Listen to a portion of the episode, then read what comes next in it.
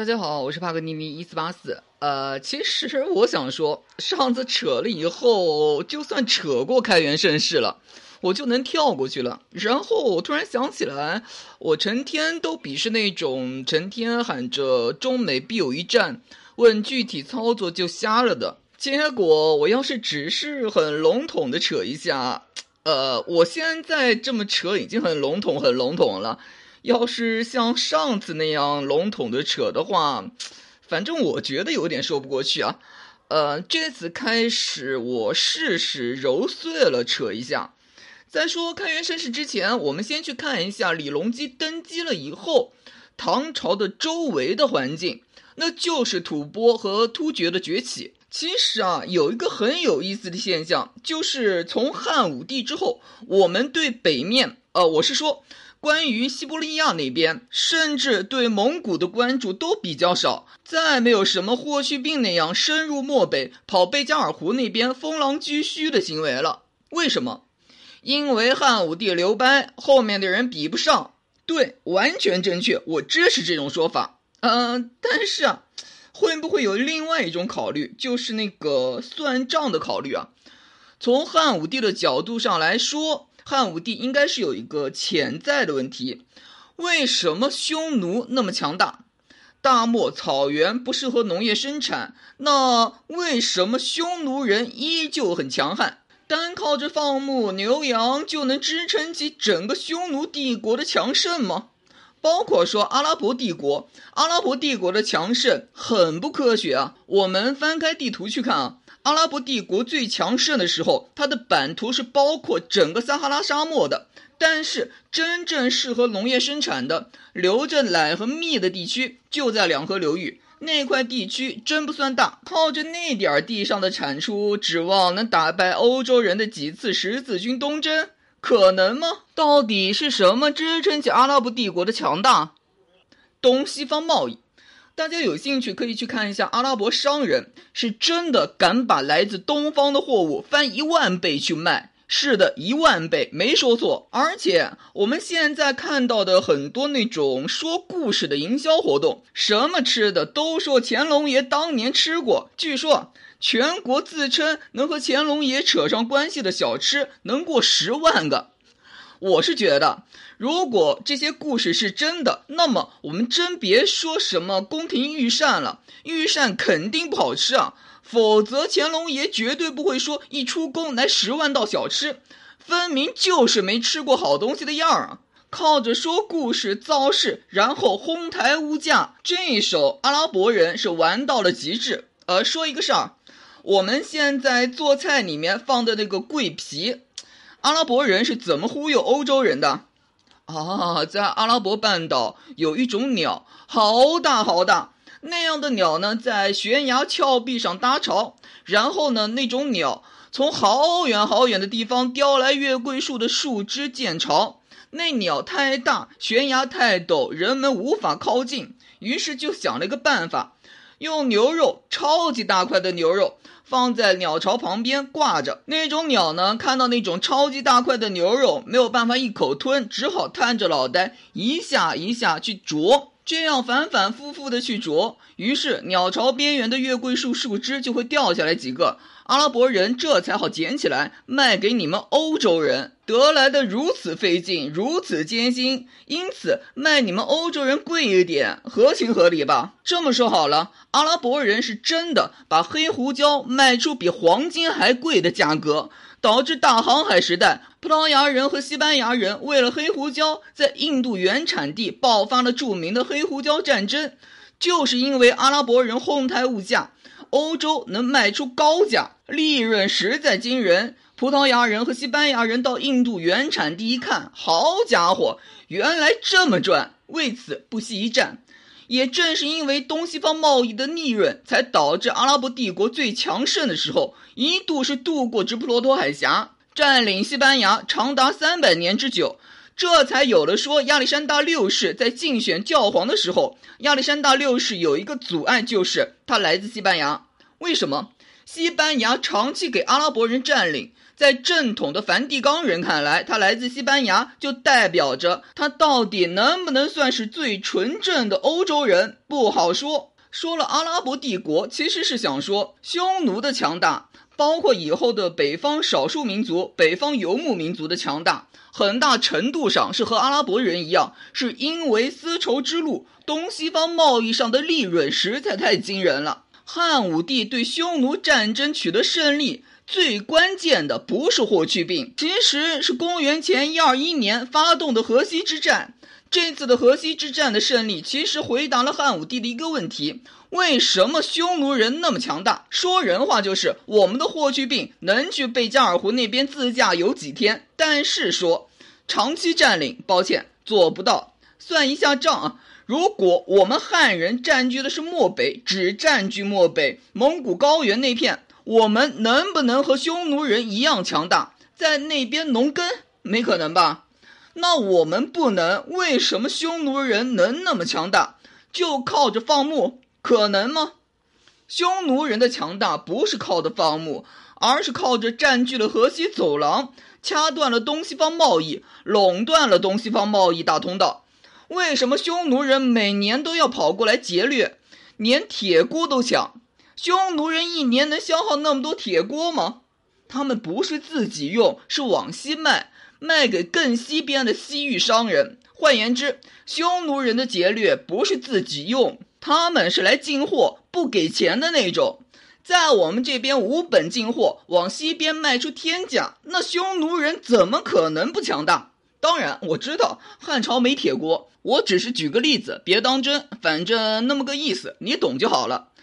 大家自己想想啊，在这之后，所有朝代再没有像汉武帝那样往蒙古高原、往西伯利亚打的一个都没。我们说往北打，往往都不是正北，而是往西北打，目标很明确，就是要打通河西走廊，卡住东西方贸易通道。只要卡住河西走廊。北面的游牧民族不用打，他们自己就归顺了。唐朝所需要面对的突厥问题，这个其实算我们的老对手，一直都存在，历朝历代都存在。只是说，今天匈奴，明天匈奴内部的一支鲜卑崛起了，然后又一支突厥崛起了。呃，站在我们的角度上来说，其实啊，那都是一拨人，只是挂的门头招牌换了而已。统称北方游牧民族。突厥问题在唐朝初期，唐太宗、唐高宗的时候得到了解决，但是在唐高宗之后，武则天不是和西北的关陇贵族各种闹翻吗？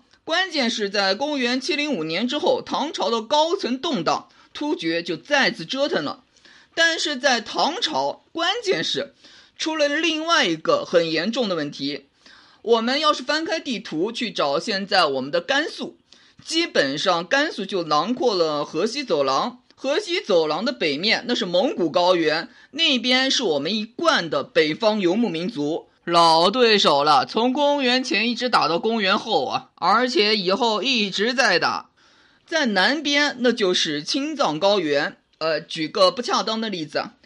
河西走廊对我国封建王朝的重要性，那就相当于二战时候马六甲海峡对日本的重要性。日本偷袭珍珠港，对英美宣战，很大程度上就是因为英美宣布对日本石油禁运。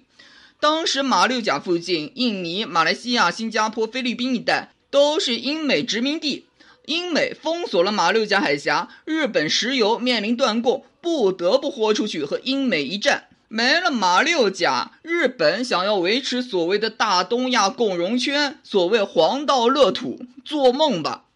等到唐朝，河西走廊就相当于唐朝的马六甲，而唐朝面临的问题比汉朝还要棘手。为什么？因为吐蕃崛起，汉朝只需要面对匈奴，唐朝是要面对吐蕃和突厥，正宗的两线作战。多说几句这个吐蕃，因为我们对吐蕃的关注比较少。呃，说个好玩的，就是当初我在翻西方历史文艺复兴那一段的时候，有一个问题啊，始终让我感到困扰：为什么佛罗伦萨会崛起？比较通行的说法是，地中海贸易在那个时候比较发达。问题是你去翻一下意大利地图啊。佛罗伦萨不靠海，佛罗伦萨是在亚平宁山区里面，而且啊，好容易佛罗伦萨旁边有一条叫做阿尔洛河，流进利古里亚海，能进海了。但是很尴尬的就是，就在阿尔洛河的入海口有一个城市叫做比萨。比萨是什么概念呢？呃，大家都知道威尼斯共和国吧？意大利史上有所谓的最强大的四大海盗共和国。威尼斯、热那亚、阿马尔菲，第四个就是这个比萨。这四个海盗共和国的徽章拼在一起，就是现在意大利海军的军旗，可以说是意大利人的骄傲。可见这个比萨之强悍。所以你能不能明白我当初对佛罗伦萨的崛起感到困惑？就地理位置上，在山窝窝里啊，又不适合农业生产，交通也不算方便，为什么佛罗伦萨会崛起？而且文艺复兴一多半得要靠着佛罗伦萨的梅第奇家族。最后，佛罗伦萨是打败了比萨和威尼斯，彻底垄断了地中海贸易啊！为什么？这不科学啊！后来我才知道，佛罗伦萨的崛起，它的第一桶金，那真的就是黄金。佛罗伦萨地区是产黄金的，中世纪的商业流通都是靠金币，有了黄金，才有了佛罗伦萨的银行业的发达。再岔开说一句啊，反正在我的逻辑概念里啊，事先要有那个需要，有那个基础，然后才会有那个制度出现。我是真的看到过有经济学家和我说啊啊，是佛罗伦萨人、威尼斯人天才的弄出了银行业、保险业那套制度，才让西方崛起。简而言之，就是那地方人聪明。这个说法是对事物的观察角度可能不够全面，维度上不够，也有可能是主观上。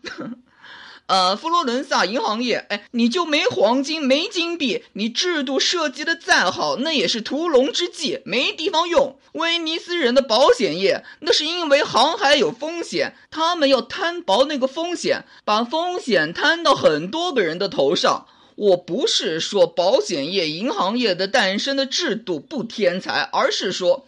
先要有那个需要，然后为了解决那个需要，无数个脑袋想出无数个办法，最后大浪淘沙，剩下来的那就是最好的天才的制度。呃，好像扯得太远了。我说佛罗伦萨的崛起，其实是想说吐蕃王朝的崛起，它的第一桶金就和佛罗伦萨一样，是靠的黄金，只是说一个国家的黄金分布、开采什么的。算是机密，我们了解的不多，这才有了说佛罗伦萨的崛起始终是云遮雾绕。至于说吐蕃王朝的崛起，关于西藏黄金的事儿，呃，我就说一个例子，在西藏历史上，佛教的传播是分前红期和后红期的，在后红期的时候存在三圣：阿底峡、鲁梅、卓弥。其中，卓弥大师去印度学习佛教秘法的一种叫做道果教授，而这个道果教授呢，是以后藏传佛教萨迦派的那种独门秘法。学这个道果秘法得给学费啊，而且学费是多少呢？每年五百两黄金。在佛教进藏的历史上，藏族僧人到印度学习佛法，有专家考证啊。这期间交的学费多少呢？黄金十一万两。是的，西藏就是这么有钱。所以啊，有一个笑话，得亏唐三藏唐僧去印度去的早，否则按照印度后来佛教传播收钱的学费、传法的学费，唐僧去也白去。根本没钱付学费，呃，当然，卓弥大师的学费那事儿得要到宋朝了。我主要是想通过这事儿告诉大家，西藏是产黄金的。我们要打破一个认识，当时西藏吐蕃不穷，不说别的，大飞川之战里面，吐蕃一次出动了四十万军队，大家自己算算，养活四十万军队得花多少？而且那还是在青藏高原上养四十万军队。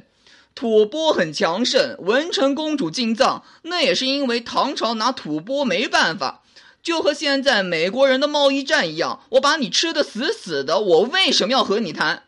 直接下一个通知啊，通知我明天加税，你就要如何如何，这就成了。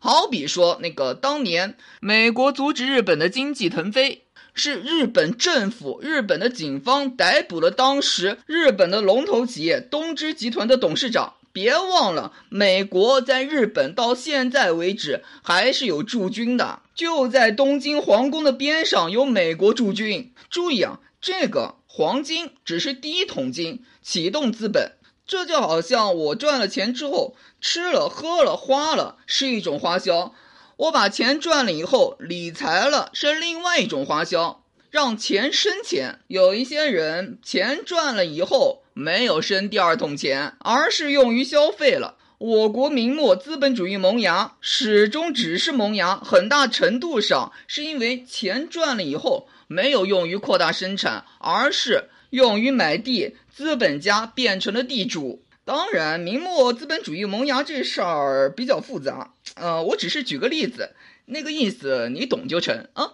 我只是想说，吐蕃王朝靠着自身的黄金储备、黄金开采，有了第一桶金，有了启动资金。第二桶金让吐蕃王朝更上一层楼的，那就是丝绸之路。我们去看一下唐朝的历史，到公元七一二年。唐玄宗继位的时候，唐朝和吐蕃的大规模战争至少打了八仗。公元六七零年，大飞川之战，薛仁贵战败。公元六七八年，唐军战败，丢了安西四镇。公元六七六年，唐军败于论清陵。说一句，在这期间，唐朝和吐蕃互有胜负，这个说法说得过去吧？而且啊，在这期间出现了一个很糟糕的情况，就是在公元六九四年，唐军啊在这年是打败了吐蕃，但是那是一支吐蕃和突厥的联军，什么意思？河西走廊北面是突厥，南面是吐蕃，也就是说，河西走廊唐朝的经济命脉，丝绸之路的咽喉，处在南北夹击的地步，而且。无论是从蒙古高原还是从青藏高原，骑兵俯冲到河西走廊，河西走廊是很难守住的。而河西走廊一断，西域就别想了。实际上，在安史之乱了以后，安西都护府因为吐蕃掐断了河西走廊，成了一块唐朝的飞地。当时最后一任安西都护郭兴死守安西四十多年。公元七一八年，是绕道突厥，绕过河西走廊，才和唐朝联系上的。套用前苏联解体的时候，有人问如何才能把未完工的瓦良格号完工？当时黑海造船厂的厂长马卡洛夫说：“我需要苏联党中央、国家计划委员会、军事工业委员会和九个国防工业部、六百个相关专业、八百家配套厂家，总之需要一个强大的国家才能完成它。”套用这句话，在我国古代要保持我们对西域的有效控制，打通丝绸之路，最关键的就是扼守河西走廊。扼守住了河西走廊，我们的西北北面才能高枕无忧。这就是掐住了北方游牧民族的命脉。而要控制住河西走廊，从地形上，那就是需要在一个狭长的低洼地带。去顶住从两侧高原骑兵的俯冲，没有一个强大的王朝、伟大的国家根本顶不住。至于西域，那就更别多想了。